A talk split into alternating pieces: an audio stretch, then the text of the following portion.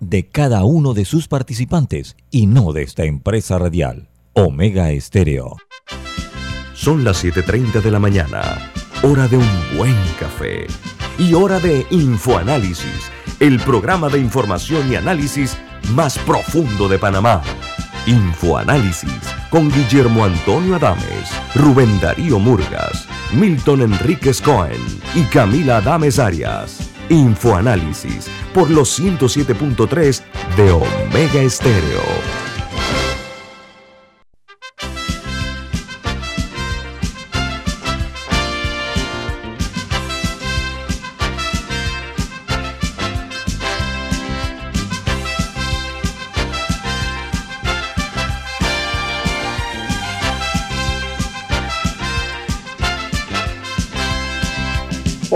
Bienvenidos. Esto es Info Análisis, un programa para la gente inteligente. Hoy es viernes 18 de febrero del año 2022 y les queremos informar a ustedes que Info Análisis es presentado por por Café Lavazza, un café italiano espectacular que usted puede conseguir en los mejores supermercados, lo puede solicitar en los mejores restaurantes y también pedir servicio a domicilio por internet.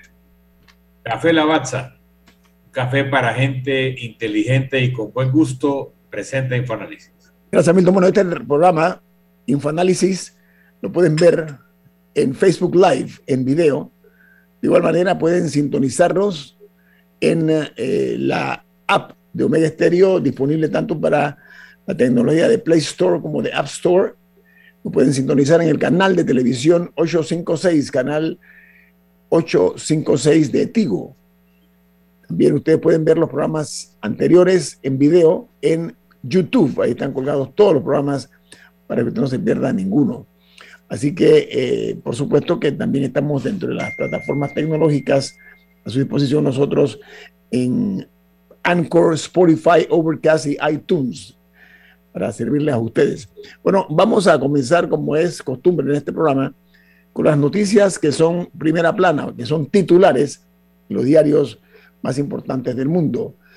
Entonces, arrancamos en los Estados Unidos, donde un juez de Nueva York ordena a Donald Trump y a sus hijos eh, declarar sobre prácticas fiscales fraudulentas de su grupo que se llama Trump Organization. El juez dijo que tiene, un, que tiene copiosas pruebas de un posible fraude financiero y además ordenó a Trump y sus hijos a que testifiquen bajo juramento sobre sus negocios. Mientras en España, la deuda de la seguridad social se disparó un 16% el pasado año y está en 99 mil millones de euros. Dice que el pasivo marcó máximos históricos al eh, llegar a 1.400 billones de euros. La seguridad social de España. en México, la noticia principal es que diputados de los partidos Morena y el PAN se insultaron y retaron a puñetazos, a golpes, en el Congreso del Edomex eh, por el sistema en contra de la evasión de pagos en los peajes de las autopistas. Mientras en Colombia, la principal noticia de primera plana es que la vicepresidenta de ese país dice que Colombia no puede seguir caminando en, la vía esa de seguir acumulando migrantes venezolanos. La vicepresidenta Marta Lucía Ramírez se lamenta de que al país han llegado solo los sectores menos pudientes y calificados de la diáspora venezolana. O sea, la señora es muy selectiva en cuanto a sus criterios, ¿no? Bueno, y en el Reino Unido, el gobierno de Boris Johnson acaba, pone punto final a los visados de oro para los oligarcas rusos dice la nota, que más de 2.500 millonarios se han beneficiado del programa que facilitaba la residencia en el Reino Unido, muy criticada por la administración estadounidense.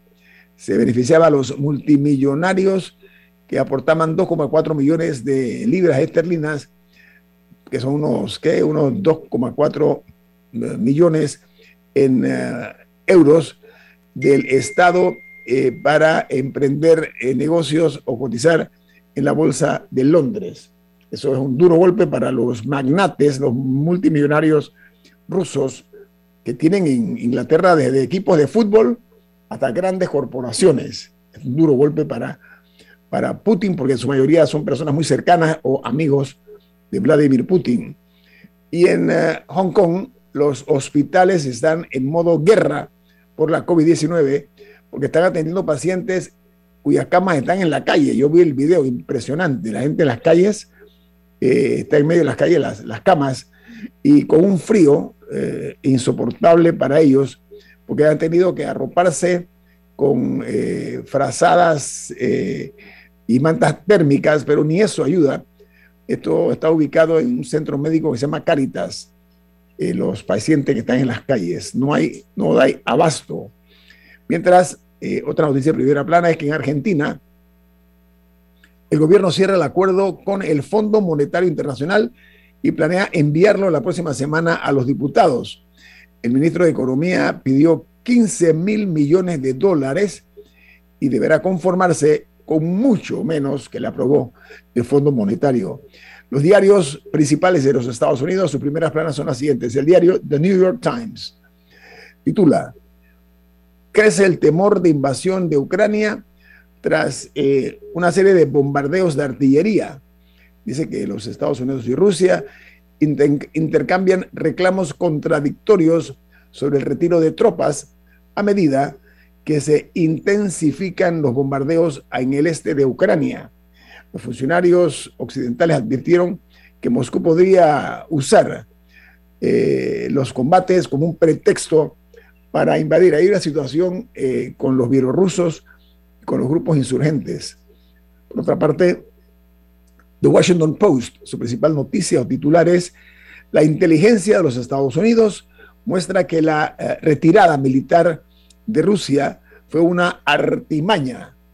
Añade que las autoridades están tras la obtención de información de inteligencia de que la retirada de los eh, militares rusos que anunció el gobierno de Vladimir Putin, la retirada de la frontera con Ucrania, tenía la intención de engañar a los Estados Unidos y al resto de las potencias mundiales que son occidentales.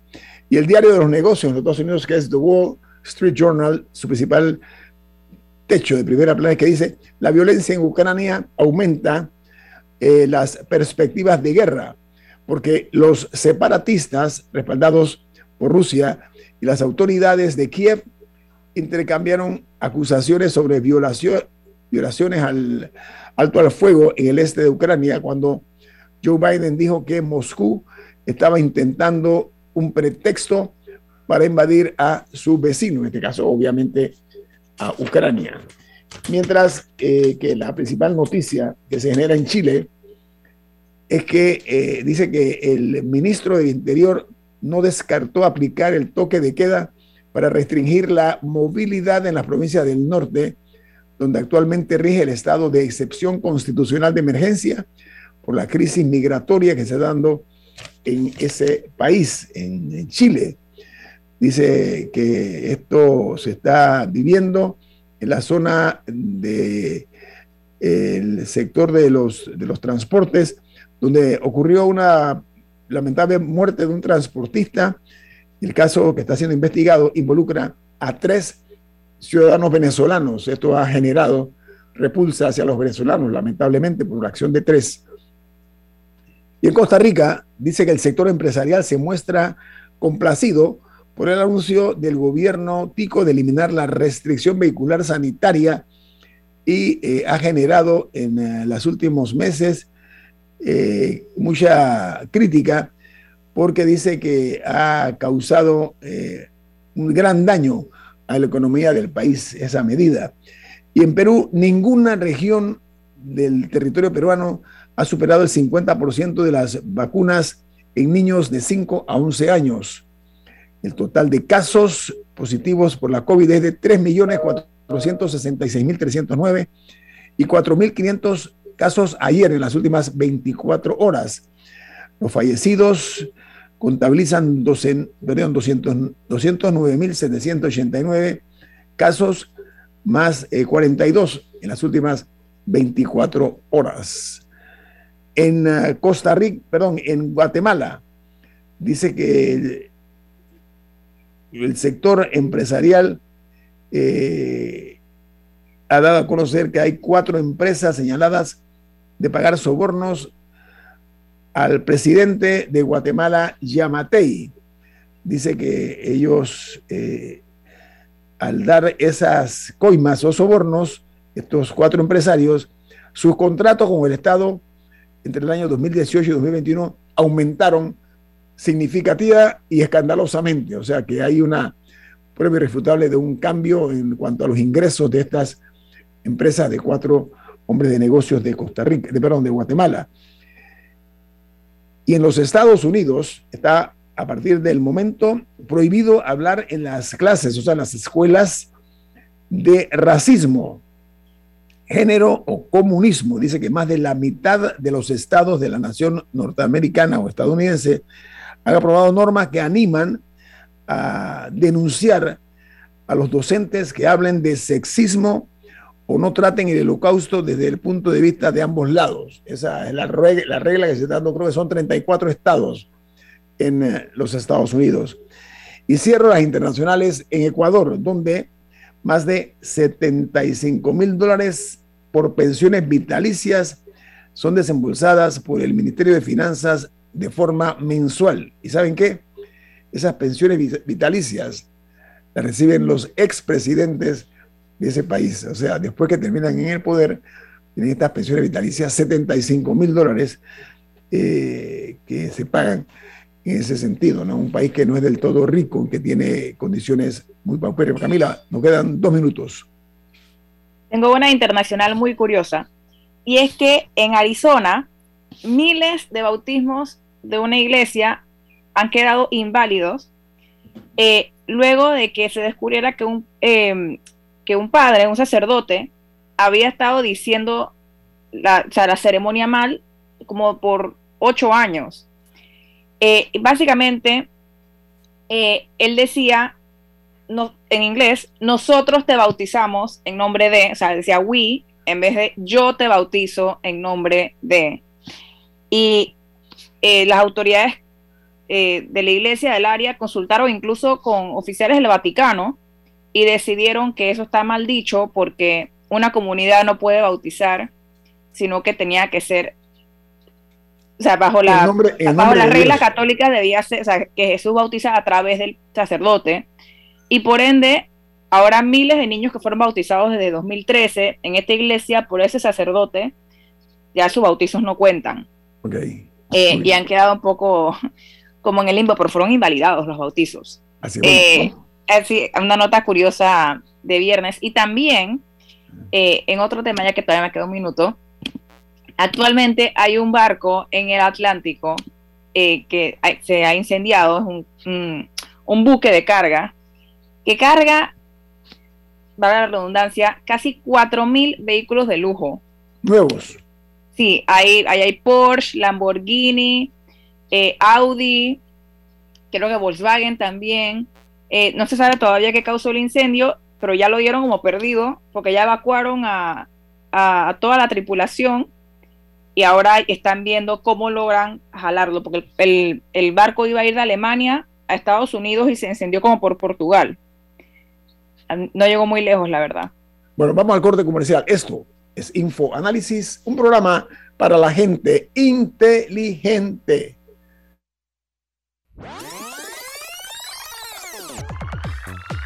Omega Stereo tiene una nueva app. Descárgala en Play Store y App Store totalmente gratis. Escucha Omega Stereo las 24 horas donde estés con nuestra nueva app.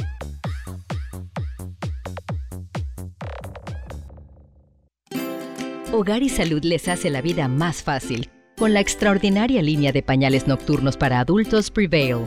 Los pañales nocturnos para adultos Prevail son 100% absorbentes y de uso prolongado Sus exclusivos materiales los hacen 100% respirables, brindando máxima comodidad. Para su conveniencia, los pañales Prevail vienen en todos los tamaños. Visite cualquiera de las sucursales de Hogar y Salud y pida sus pañales nocturnos para adultos Prevail. Hogar y Salud les hace la vida más fácil. Los pañales nocturnos para adultos Prevail tienen su descuento para jubilado.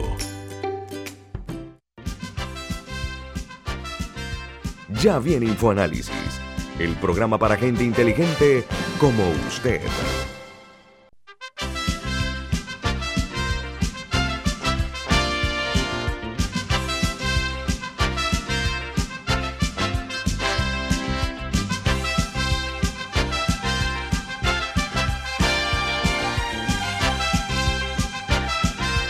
Don Milton Enrique, ¿cuál es el mensaje que tiene usted importante para todos? Así es, en Banco Aliado te acompañamos en tu crecimiento financiero. Ahorra con tu cuenta Más Plus, mejorando el rendimiento de tus depósitos. Banco Aliado, tu aliado en todo momento.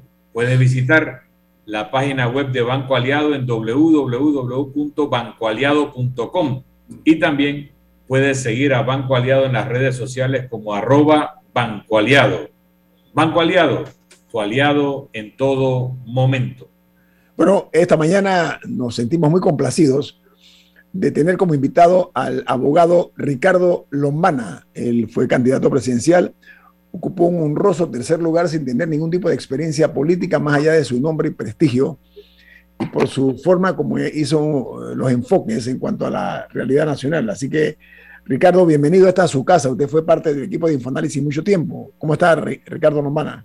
Mencionábamos que Ricardo Lombana, Camila Adames y Milton C. Enríquez III cumplen el mismo día, 26 de noviembre. Así que en algún ¿Eso momento... le traen regalo? ¿Eso le traen regalo o qué, Milton? No entiendo.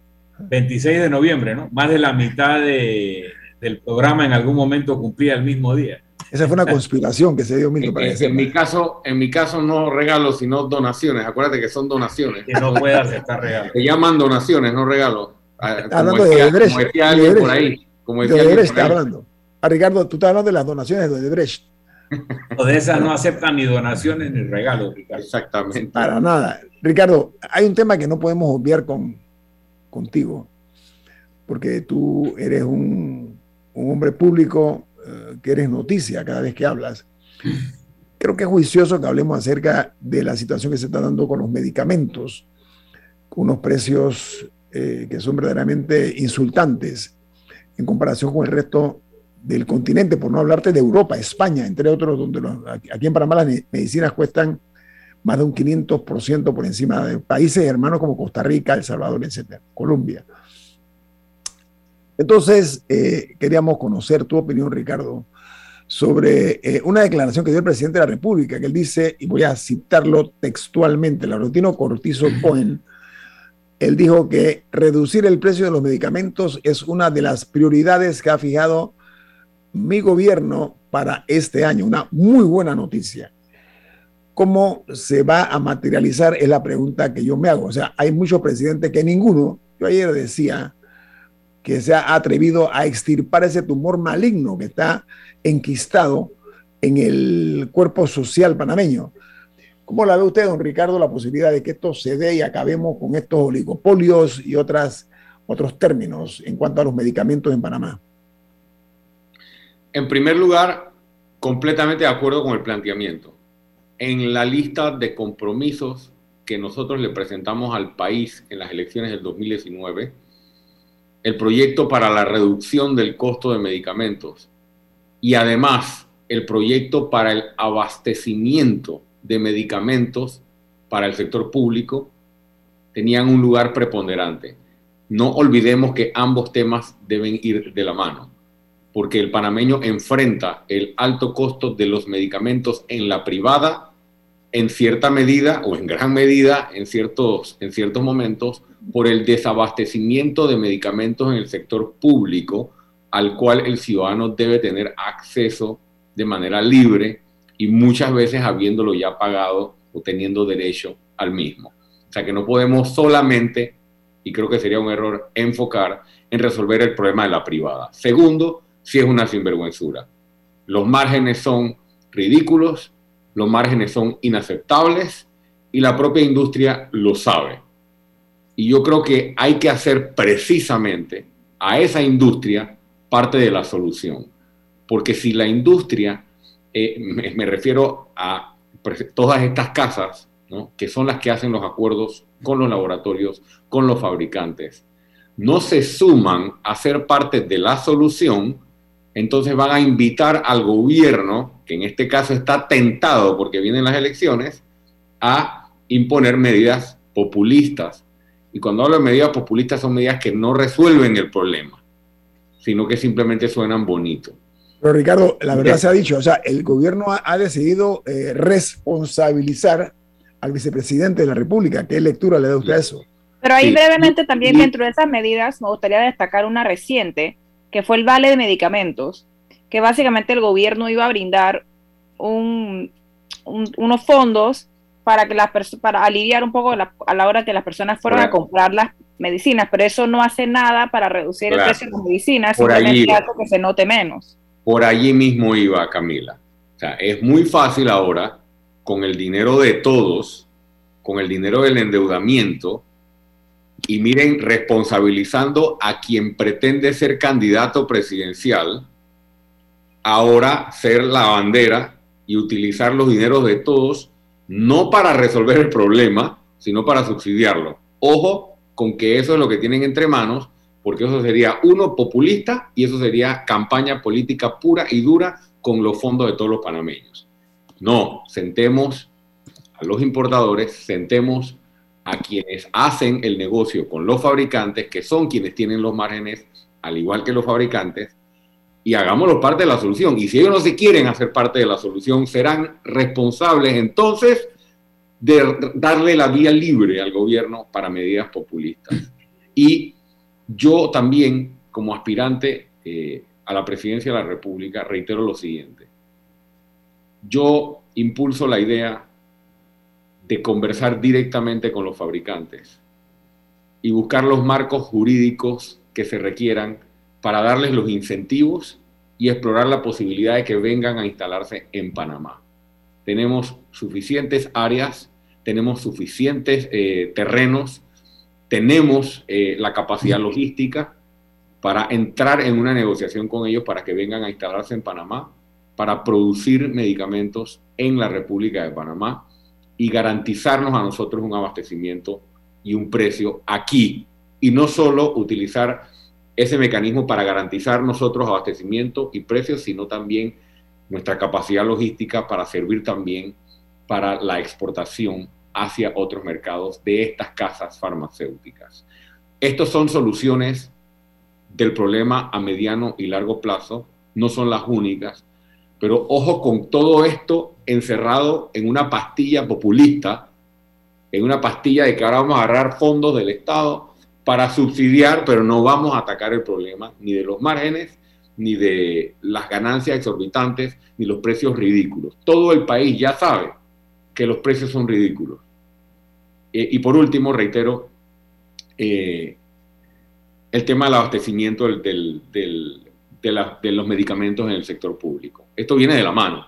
el, ciudadano tiene que acceder cada vez más al sector privado, a la farmacia privada, eh, en, muchas ocasiones, no en todas, obviamente porque hay un listado, hay un cuadro, eh, porque no hay medicamento en el sector público. Entonces, no, no, no caigamos en la burbuja, no caigamos en el, en el canto de sirena o no caigamos en el populismo puro y duro preelectoral a cargo del señor Carrizo para acabar de rematar eh, y que agarre plata de todos nosotros para subsidiar y no resolver el problema, pero sí para vender que supuestamente bajaron el precio de los medicamentos.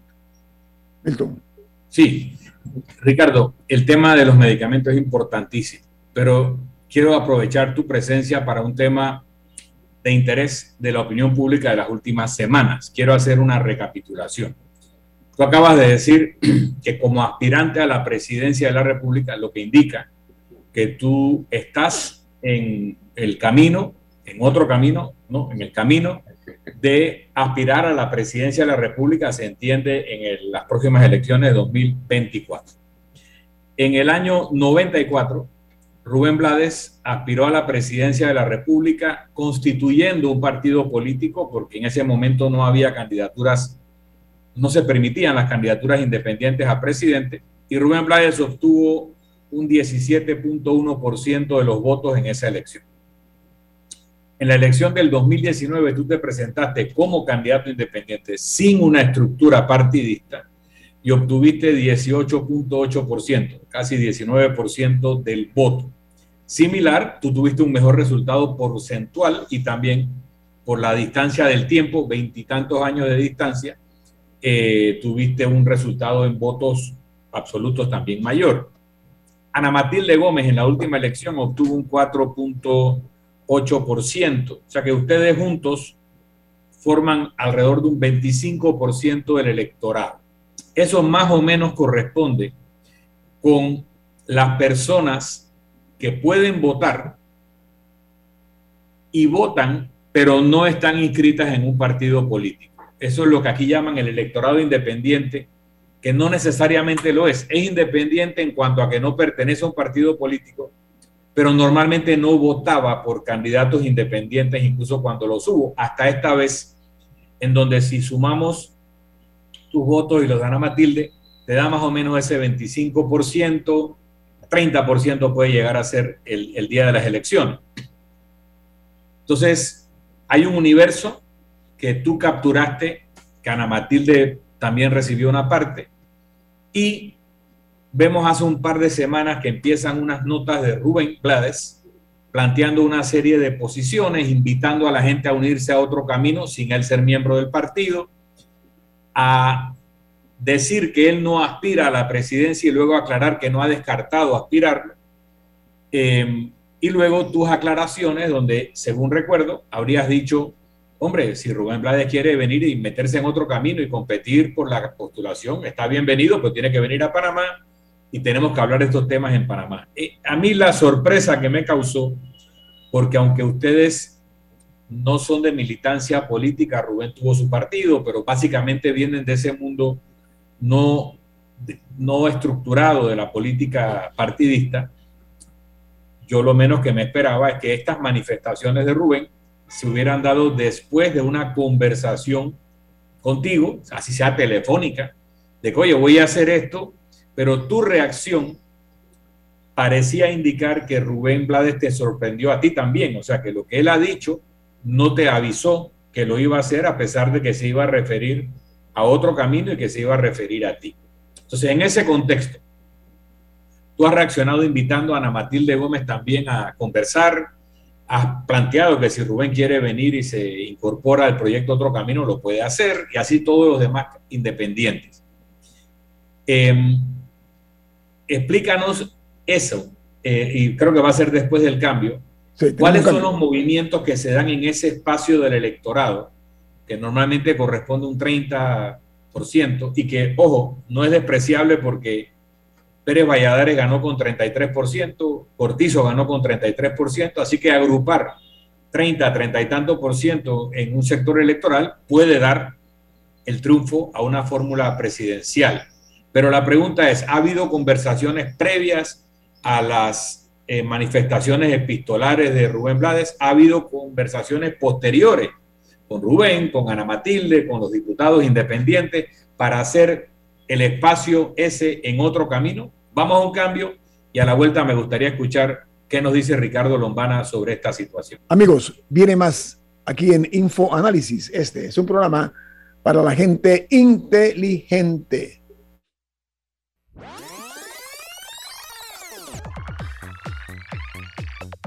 Omega Stereo tiene una nueva app. Descárgala en Play Store y App Store totalmente gratis. Escucha Omega Stereo las 24 horas donde estés con nuestra aplicación 100% renovada.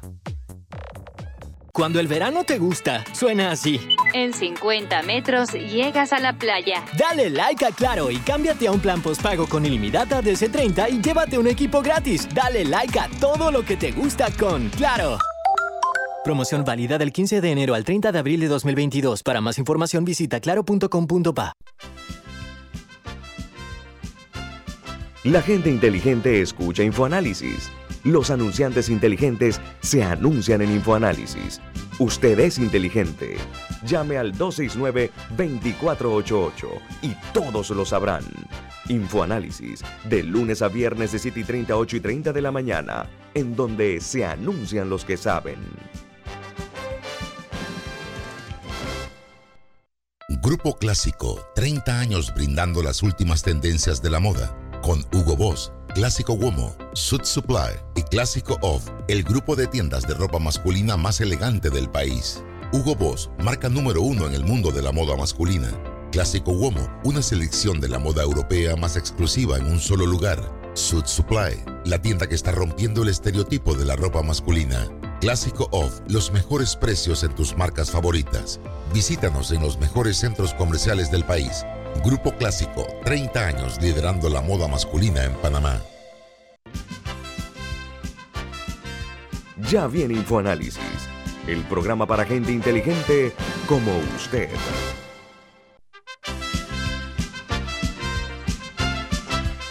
Bueno, continuamos platicando con el abogado Ricardo Lombana. Milton le hizo una pregunta muy puntual acerca de cuál ha sido el, humor, la comunicación que se ha dado entre Ricardo Lombana y Rubén Blaze y otros candidatos como Ana Matilde Gómez, eh, personas que están en el sector de la política, pero de la característica de los independientes o de libre postulación. Ricardo, yo te agrego algo a la pregunta de Milton.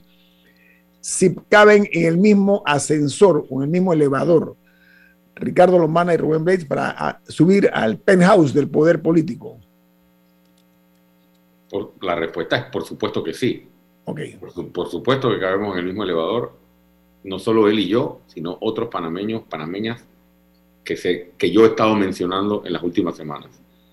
Eh, voy a dividir la respuesta a Milton en, varios puntos porque trataste varios puntos.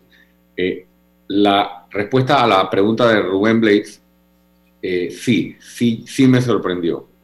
No hubo comunicación previa.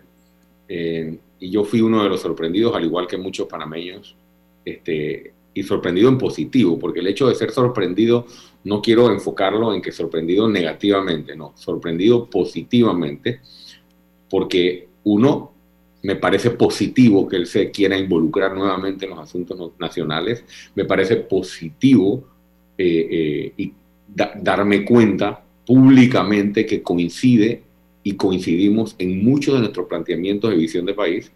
Y por último, y tal vez lo más importante, eh, me, me, parece positivo que coincida con que Movimiento Otro Camino, convertido en partido político, debe ser la plataforma para postular a muchísimos independientes, que fue la parte de la razón de ser de la creación del partido. Sin embargo, no hubo comunicación previa para no esquivar la pregunta, porque no esquivo ninguna pregunta nunca, ustedes lo saben, eh, y sigo a la expectativa de una conversación posterior a todo lo que ha ocurrido. Pero tú has este, dicho que tiene que ser en Panamá, porque alguien te recomendó que agarraras un avión y te fueras a Nueva York. Bueno, yo no he dicho que tiene que ser en Panamá. Considero que lo correcto es que sea en Panamá. ¿no? Este, la política se hace en Panamá.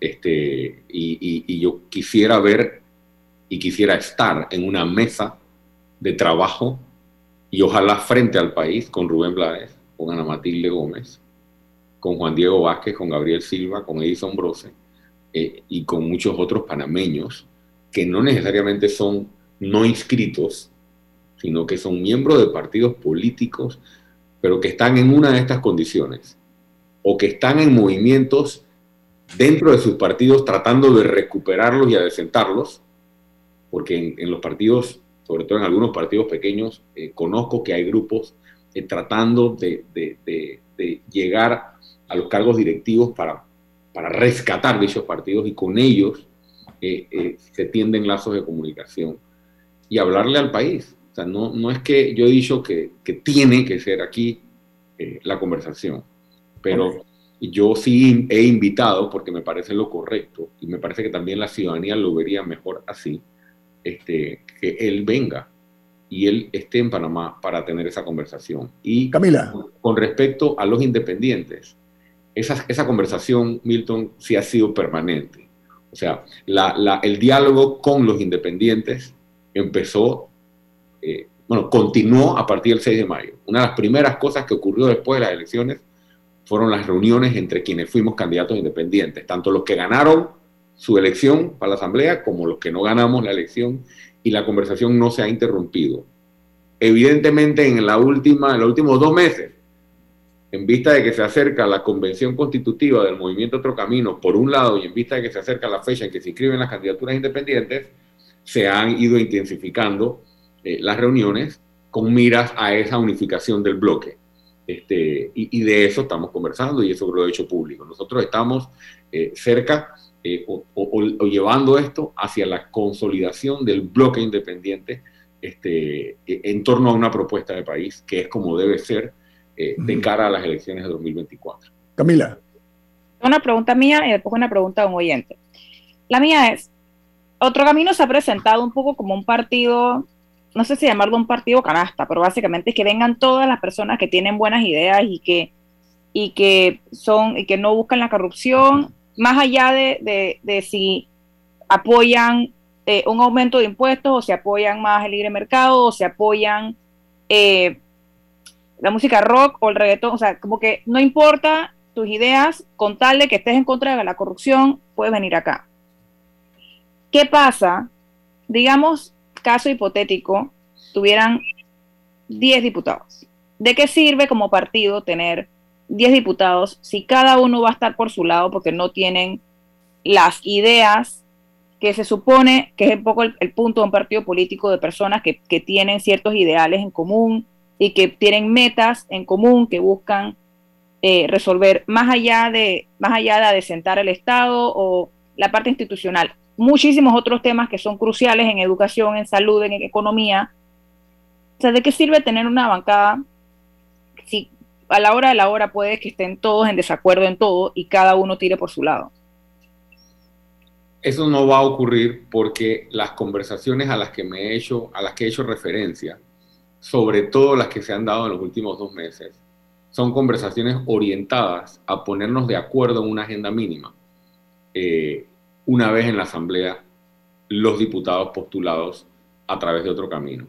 Es decir, van a existir temas que son de un eje predefinido y acordado en una mesa de trabajo y van a existir las agendas que cada diputado tenga que sean de su interés.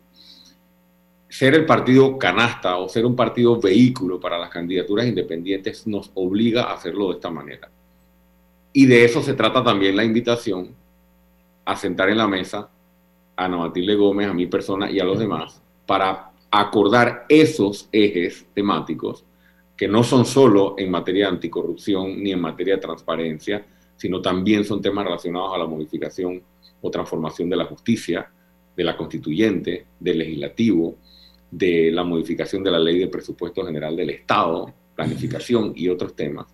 Eh, eso no, eso no significa que cada diputado tendrá su propia agenda en algunos temas de interés de cada diputado. Esto me parece que forma parte, ayer participaba en una conferencia, de una nueva forma de, partido político. Un partido político que está innovando, que está eh, eh, no solo amarrándose, vengan todos los que piensan igual que nosotros, no. ¿Por qué? Porque este partido nació distinto y eso nos obliga a innovar. Es decir, nosotros abrimos la puerta luego de abanderar un movimiento anticorrupción, porque nuestra campaña política, a pesar de presentarle compromisos al país en diversos temas, para nadie es un secreto que su bandera era la agenda anticorrupción. Entonces, cuando se abre la puerta del partido, evidentemente se inscriben en el partido o simpatizan con el partido personas de distintas ideologías, personas que no piensan de la misma manera, como bien lo dices tú, con respecto a una política fiscal eh, u otros temas. Entonces, a nosotros precisamente nos toca conciliar ¿no? y no cerrar la puerta. Y esa conciliación y esa diversidad de ideas, esa diversidad tal vez hasta de ideología, ¿no? En nuestro partido nos impone el reto de configurar una nueva forma o tal vez un nuevo modelo de organización política diversa y con mecanismos de participación eh, diversos, permitiendo la presencia independiente. No se trata, no se trata de vengan todos, eh, no importa solamente queremos que sean los buenos, no, no se trata de eso. Es ponerse de acuerdo en los temas principales. Bueno, y la pregunta del oyente dice, El oyente pregunta si en el partido que fundó habrán primarias y si las habrá y él, o sea, usted no sale favorecido con las preferencias para ser el candidato presidencial de ese partido que fundó, apoyará al que sea elegido por las bases de su partido o irá a fundar otro o se presentará por la libre. Pregunta del oyente. Yo respondo todas las preguntas que me hagan, pero yo, yo realmente estoy sorprendido. Y Milton, que tú tienes muchos años en esto, o sea, ¿cómo siento que hay como una, una tendencia a adelantar el escenario electoral? O sea, incluso Rodrigo Qué peligroso, Ricardo, qué peligroso. Cuando Rodrigo Noriega escribía lo que escribía y, hablaba de la declinación de Ricardo Lombana, yo decía, pero ¿declinar a qué? O sea, ni siquiera hay candidatos. O sea, faltan casi tres años. Eh, ¿De qué se está hablando? Sí va a haber primarias para presidente de la República. Sí va a haber primarias para presidente de la República voy a competir en las primarias, aspiro a ganar las primarias para presidente de la República. Está abierta la primaria del Movimiento Otro Camino para Rubén Blades, para Ana Matilde Gómez, para el que desee competir en una primaria, porque eso engrandece el partido y lo fortalece. Y si yo no soy favorecido, no voy a fundar ningún otro partido como han hecho otros en el pasado solamente porque no fui favorecido. Obviamente si vamos a correr en una primaria tendría que haber un acuerdo previo de que el, que resulte el ganador este, evidentemente apoya el proyecto. O sea, pero es como que están buscando, o sea, como que están buscando que yo diga que yo estoy cerrado a eso. Y la pregunta viene por todos lados y no, no tenemos que hacer lo posible para que Ricardo Lombana diga que tiene que ser él. Y entonces en el momento en que Ricardo diga que tiene que ser él, entonces por ahí lo agarramos. No, señor, no tengo que ser yo Vamos a las primarias. Vamos, compitamos, pero no desde Nueva York. Aquí en Panamá, ¿no? Aquí en Panamá, recorriendo el país, ayudándonos a construir la propuesta, este, y no tratando de, golpear o de meter zancadillas o de, esquinar para entonces ver cómo lo agarramos. Aquí está el partido. Aquí está el partido. Y aquí estamos abiertos para los panameños que queremos rescatar el país. Sancho Panza dijo una frase célebre, ¿no? Cuando los perros ladran, no te la voy a responder, tú debes saber. No, no la dijo él. No la dijo, eso no, está en el Quijote, pero la gente cree que lo La gente lo menciona. Lo más cerca de esa frase es una obra de Goethe. Ok, vamos pero a ver. en el Quijote no, no, no, Ricardo, no está pero, pero se le atribuye a Sancho Panza y... Sancho, señal no, pero, pero, se le atribuye, se le atribuye a Sancho Panza. Vamos a cosas, cosas puntuales, Ricardo. Tú has sido un hombre que has sido muy frontal en cuanto a la crítica a la corrupción. Hay un problema en Panamá, la corrupción es de tipo crónico degenerativo. ¿ah? Eso es una realidad por una parte. Y vemos una clase política casi que autista que no comprende que la gente está hastiada de esto. Se ha dado una reunión entre representantes del Colegio Nacional de Abogados del sector empresarial para eh, expresar su disconformidad con la mora judicial, ¿sí? Eh, que según ellos desmotiva la inversión extranjera y también le da inseguridades a los empresarios locales. ¿Qué opina usted de eso, Ricardo?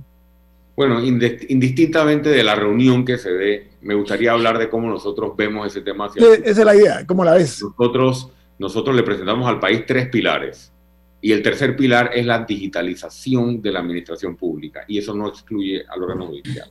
Eh, hablemos primero de eso cuando el, abogado Adán Arnulfo Arjona presidió la Corte Suprema de Justicia, una de, uno de los proyectos que trató de impulsar, y digo trató porque tuvo todo tipo de bloqueos, tenía que ver con la agilización de los procesos, tenía que ver con la medición de procesos y tenía que ver con la modernización y digitalización.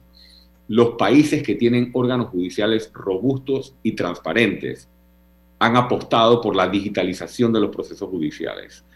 Entonces, antes de hablar de la calidad de los jueces, que es parte esencial del problema, tenemos que dotar al órgano judicial tanto del presupuesto como de la asesoría técnica que se requiere para que la justicia sea expedita. Y la justicia no puede ser expedita y al ojo del ciudadano si no se digitalizan los procesos, si no se miden las eficiencias de los tribunales eh, y si no es de cara a la ciudadanía todo eh, que se le pueda dar seguimiento. Acá tú tienes que presentarte a un juzgado, el abogado o el pasante, y tienen que todavía bucear, literalmente bucear el expediente que a veces lo meten en el cielo raso cuando te lo quieren esconder, o a veces está en una cajeta por allá amarrado con un poco de hilos y hojas que se le pierden y ganchos oxidados. No, no existe forma de transformar el sistema judicial si no digitalizamos por completo el sistema judicial y que tú puedas desde tu computadora darle seguimiento a un expediente. No solo el abogado, sino en el caso de procesos públicos, la ciudadanía en general. Y por otra parte, recordemos que en el tema de fondo, aquí se ha, aquí se ha hecho pedazos la carrera judicial. Aquí eh, es un chiste tratar de aspirar a una justicia imparcial e independiente con jueces interinos o jueces que no están fijos o permanentes en sus cargos. Y ese es uno de los primeros temas que de llegar a gobierno en el 2024 atenderemos con la responsabilidad de vida. Bueno, vamos al corte comercial. Ricardo, te quitamos unos minutos más, ¿puedes? Con mucho gusto. Sí, ok. Viene más aquí en Info Análisis, platicando hoy con Ricardo Lombana, abogado y aspirante a la presidencia de la República. Viene más, no se vayan. Omega Stereo tiene una nueva app. Descárgala en Play Store y App Store totalmente gratis. Escucha Omega Stereo las 24 horas donde estés con nuestra aplicación totalmente nueva. Si desea que sus colaboradores trabajen desde su casa, podemos ayudarle.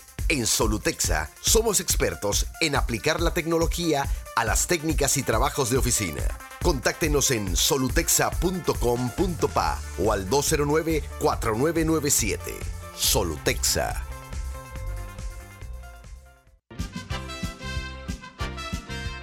Ya viene InfoAnálisis, el programa para gente inteligente como usted.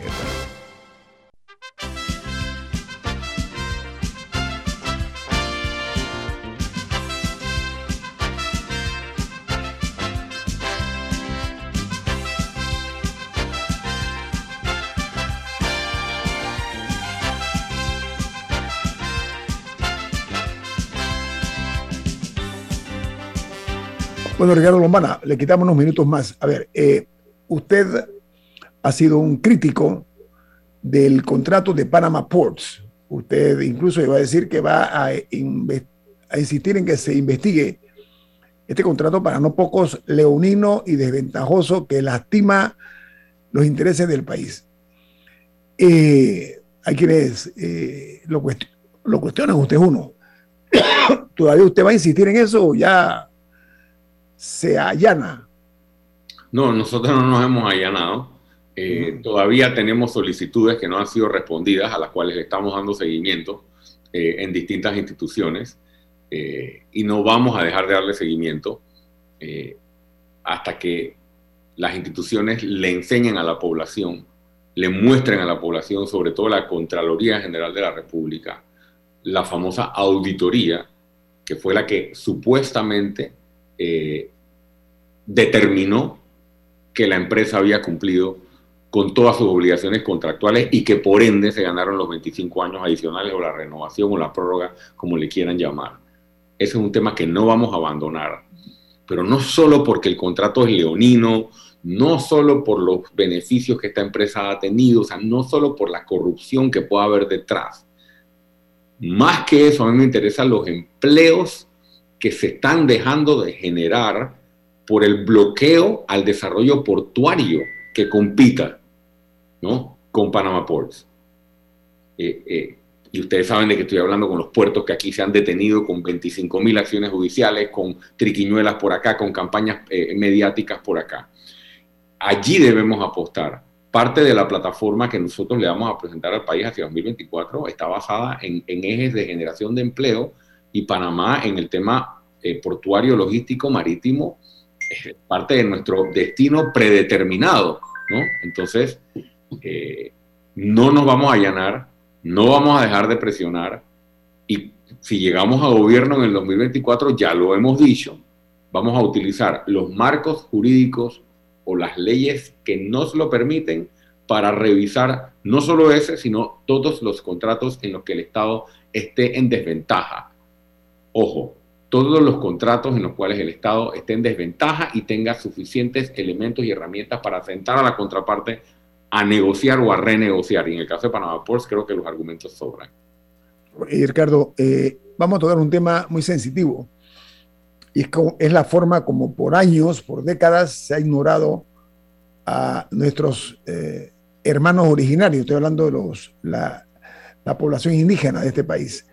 Hay algo que me conmueve mucho, pero que además es aberrante a mi juicio, el hecho de que se ha dado a conocer que hay denuncias de esterilizaciones no autorizadas a indígenas en la comarca Nove Buglé. El Ministerio de Salud, además, dicen que estas prácticas se dieron en instalaciones del Ministerio de Salud. Lo que responde el Ministerio de Salud es que van a investigar si se dieron este tipo de procedimientos eh, quirúrgicos que se conoce como salpingectomía. ¿Cuál es tu opinión de eso, Ricardo? Eh, ¿Habrá castigo o, esto quedará eh, sumido en el letargo del desinterés en cuanto a este tipo de excesos? Tengo poca información al respecto, solo conozco lo que acabas de mencionar eh, y lo que ha salido en los medios y un poco lo, que se logró deducir o inferir que estaba pasando en la Asamblea Nacional el día que, se quiso mencionar o que se quiso hablar del tema. Me gustaría darle paso a las investigaciones este, y si se está dando y hay evidencias contundentes, aspiraría a que una situación como esta, que no solo entra en lo, en lo delictivo, sino que es una, sería una violación este, atroz a los derechos humanos, eh, pues se ha investigado con la responsabilidad que no ha sido investigado casos tan sensitivos o parecidos como el del CENIAF. Eh, me gustaría dejarlo hasta ahí porque es un tema tan delicado como para adelantarse a otras opiniones. Yo quisiera complementar algo allí. Desde los juicios de Nuremberg, cuando se procesaban las denuncias de violación a los derechos humanos en los campos de concentración a través de los famosos experimentos del doctor Mengele. Quedó muy claro. Joseph, Mengele.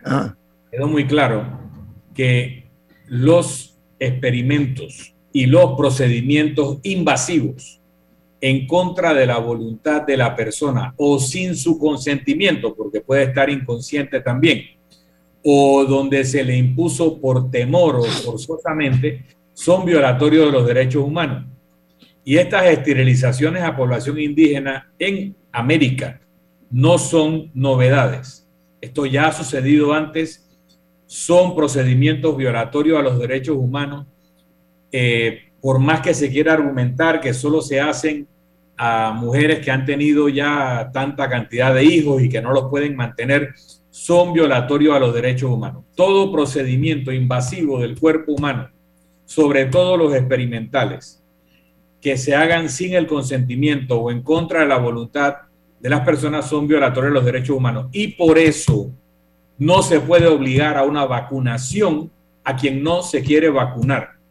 La vacunación contra el COVID es necesaria, ha demostrado su efectividad, pero no se puede imponer por ley porque es una violación a los derechos humanos. Van a tener que usar los recursos de convencimiento, de explicación. Pero así como está mal la esterilización en contra o sin consulta a la persona esterilizada, está mal pretender obligar por ley a un procedimiento invasivo como es una inyección eh, para aplicar una vacuna, por ejemplo. Y eso hay que dejarlo claro. O uno defiende los derechos humanos o uno no defiende los derechos humanos. No se puede relativizar la defensa de los derechos humanos.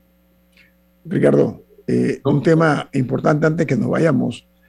El, la marca Odebrecht sigue todavía causándole daño a este país y sigue generando todavía reacciones. Mira, en el caso del aeropuerto internacional de Tocumen, una mole multimillonaria que está allí como un monumento a la desidia, porque no se ha terminado la obra, a pesar que se dice que está un 99%. Tenemos años de estar viendo y escuchando ese viejo eh, cuento. Entonces, ahora resulta que Tocumen S.A., que es la empresa que lo administra, acusó a Odebrecht de presentar argumentos falsos y de tergiversar la postura del aeropuerto ante eh, los tribunales.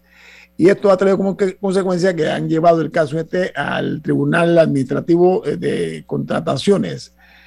¿Qué te parece ese tipo de, acción, Ricardo, que sigue todavía permeando en negativo hacia el país y hacia todos? Creo que en el caso del aeropuerto no hay que ser abogado ni hay que ser especialista para saber que ha habido incumplimientos y atrasos injustificados por parte de la constructora encargada de la obra. Claro que es Odebrecht y que se le ha dado demasiada oportunidad. Eh, es lamentable que se haya tratado a esta empresa que tanto daño le ha causado al país eh, de esta manera.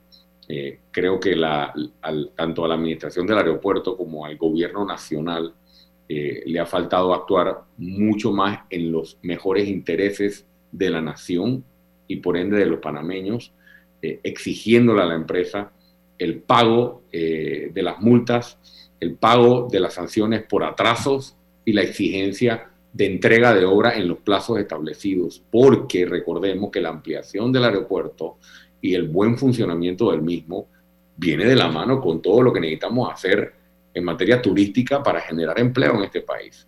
Entonces, no, no, aislemos el tema solo a corrupción, sino que necesitamos el aeropuerto listo y funcionando.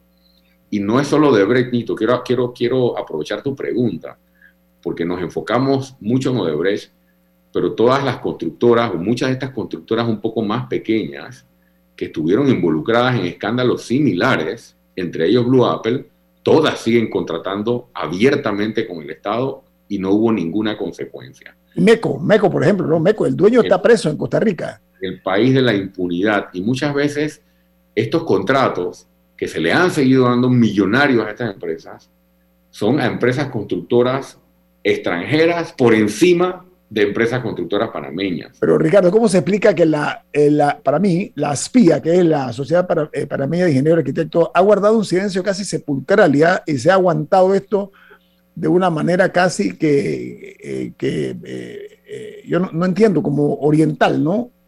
Yo pienso, que, yo, yo pienso que hay veces también que la ciudadanía, en este caso organizada a través de gremios, yo pienso que la gente también se cansa, o sea, la gente también se cansa y se desgasta eh, eh, el país necesita empleo, el país necesita generar empleo. Y, los gremios, eh, hasta cierto punto a veces veo que cuelgan los guantes y los invito a no hacerlo, porque no hay certeza de castigo, no hay, no, hay ley ni orden, como decía Cortizo que iba a haber cuando él fuera presidente. O sea, se opera libremente y, veo una actitud a veces este, ya pues de, de permitir eh, o de aceptar que Panamá funciona sin reglas y Panamá funciona sin certeza del castigo. Y creo que eso es peligroso. Invito a la espía y a todos los otros gremios a seguir presionando, tanto al gobierno como a la justicia, para que sea expedita, para que sea imparcial y para que sea independiente. Estoy, de acuerdo con eso, Ricardo, porque eh, la industria de la construcción ha sido uno de los principales ejes de la rapacidad de la cual hemos sido víctimas aquí en este país. Ricardo Romana, muchas gracias. Que tengan usted un buen día y buen fin de semana. Gracias a ustedes, gusto en verlos nuevamente y siempre es un placer estar en Infoanálisis. Gracias. Viene Álvaro Alvarado con su programa Sin Rodeos Milton. ¿Quién despide Infoanálisis? Nos vamos, pero lo hacemos disfrutando una deliciosa taza del café Lavazza, un café para gente inteligente y con buen gusto. Café Lavazza, despide Infoanálisis. Ha finalizado el Infoanálisis de hoy. Continúe con la mejor franja informativa matutina aquí en Omega Estéreo 107.3, Cadena Nacional.